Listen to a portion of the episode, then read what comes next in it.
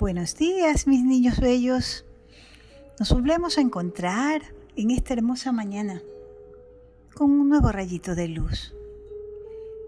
Un rayito que nos viene a recordar nuevamente que somos las manos de Dios, que tenemos el encargo, la tarea de representarlo a Él en esta tierra. ¿Cómo?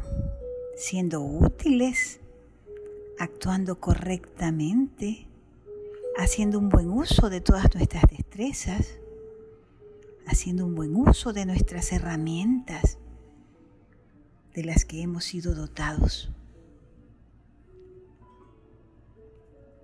¿Y cómo podemos usarlas?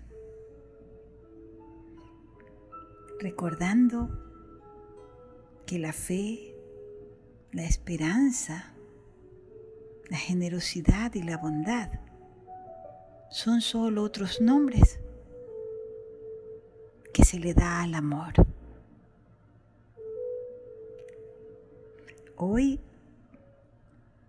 quiero que tengamos solo una frase cortita que dice, seamos las manos de Dios.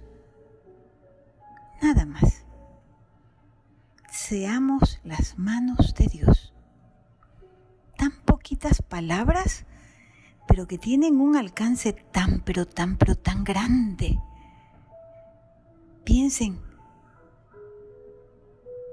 ¿qué significa el que yo sea las manos de Dios? Pero no debo de asustarme porque tengo que recordar que Dios me hizo a su imagen y semejanza. Y que entonces actuar como Él no va a ser difícil. Pues sí, hoy les traigo una historia bien bonita, muy bonita, que va a reflejar claramente lo que quiere decir este valor. Imagínense que en una gran ciudad, en una calle larga, iba un personaje especial que la gente lo veía todos los días, porque era su recorrido habitual. Era un hombre anciano, ya entrado en años, que ataviado con un abrigo raído y viejo, llevaba en sus brazos un arpa, que a pesar de sus años, la tocaba magistralmente. Y mientras tocaba el arpa cantaba, y cantaba tan bonito. Y ustedes dirán, pero ¿cómo así? Pues resulta que en sus años jóvenes él había sido un gran cantante y un músico famoso. Pero conforme fue pasando el tiempo, ya nadie lo contrataba y no le quedó más que, para poder subsistir, empezar a hacer su música en la calle. Pero qué difícil debía de ser porque estaba ciego. Esa tarde él caminaba y de pronto pisó una cáscara de banano que alguien descuidado tiró.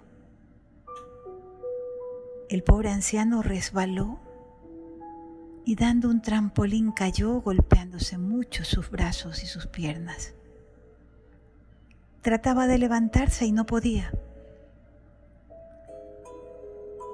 Afortunadamente en ese momento pasaban tres jóvenes. Rápidamente se inclinaron para ayudarlo a levantarse y recogieron su arpa.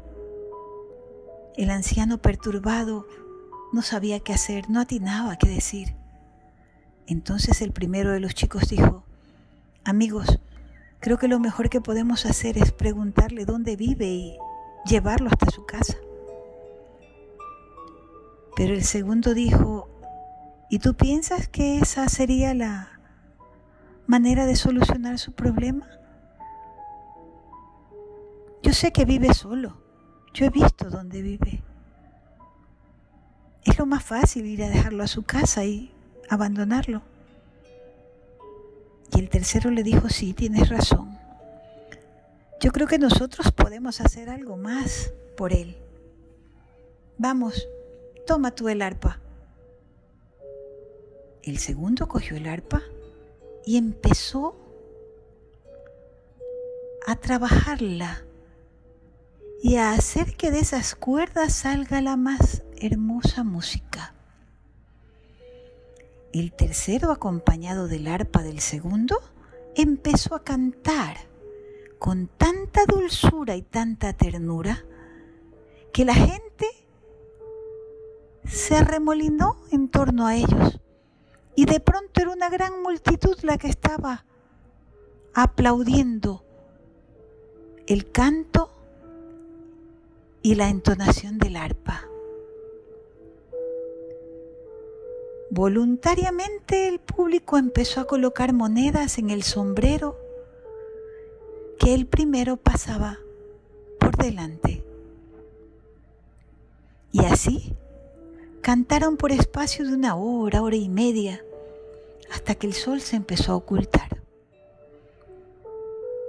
Felices de haberlo hecho, le dijeron al anciano, ¿ves abuelo? Hemos hecho algo hoy día. Con esto podremos comprarte alimentos. Ahora sí te podemos llevar a la casa. El anciano los miraba con ternura y de sus ojos caían unas lágrimas bien gordas, pero eran lágrimas de alegría. Inclinó su cabecita y les dijo, niños buenos, tengo que confesarles algo. ¿Qué podrías confesarnos tú, buen hombre? le dijeron. Y él dijo, yo había perdido la esperanza. Yo creía que en el mundo ya no había gente que se preocupe de los demás. Y peor de un pobre viejo como yo. Pero ustedes me han devuelto la ilusión, me han hecho que vuelva a creer en el hombre, me han hecho que vuelva a sentir que este mundo no está perdido.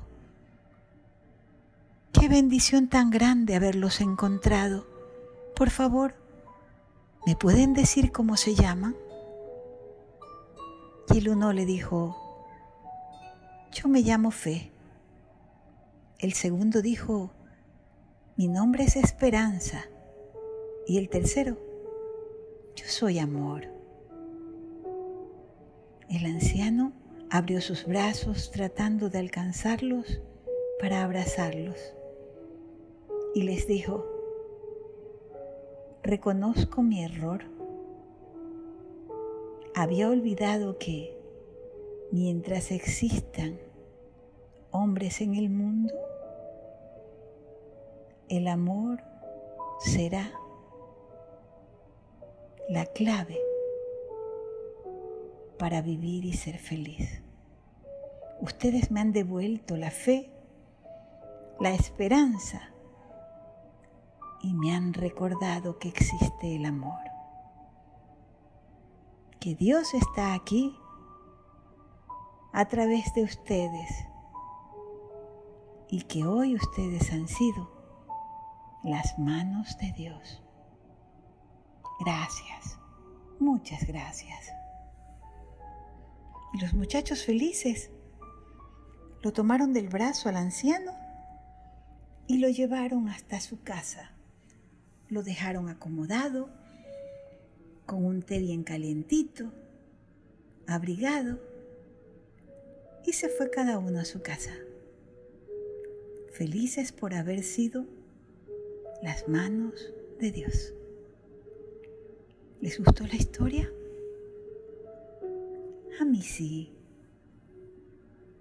¿Cuántas veces vamos por la calle y alguien nos pide ayuda? Y lo más fácil es coger unas monedas y tirarlas y decirles, ya, ya hice la obra buena del día. Pero ¿será que eso basta? para que esas monedas realmente valgan la pena, debí de darlas sintiendo que estoy siendo un instrumento y que estoy ayudando, dándome, porque me preocupé por el otro. Una sonrisa no cuesta nada. Dar una palabra amable no cuesta nada. Dar la mano no cuesta nada. Seamos las manos de Dios. En casa, en la escuela, en la calle, en todas partes. No lo olvidemos. Ese es el mandato. Seamos las manos de Dios. Y los dejo. Me voy a buscar otro rayito de luz para compartirlo con ustedes mañana. ¿Sí? Gracias por recibirme. Los amo. Hasta mañana.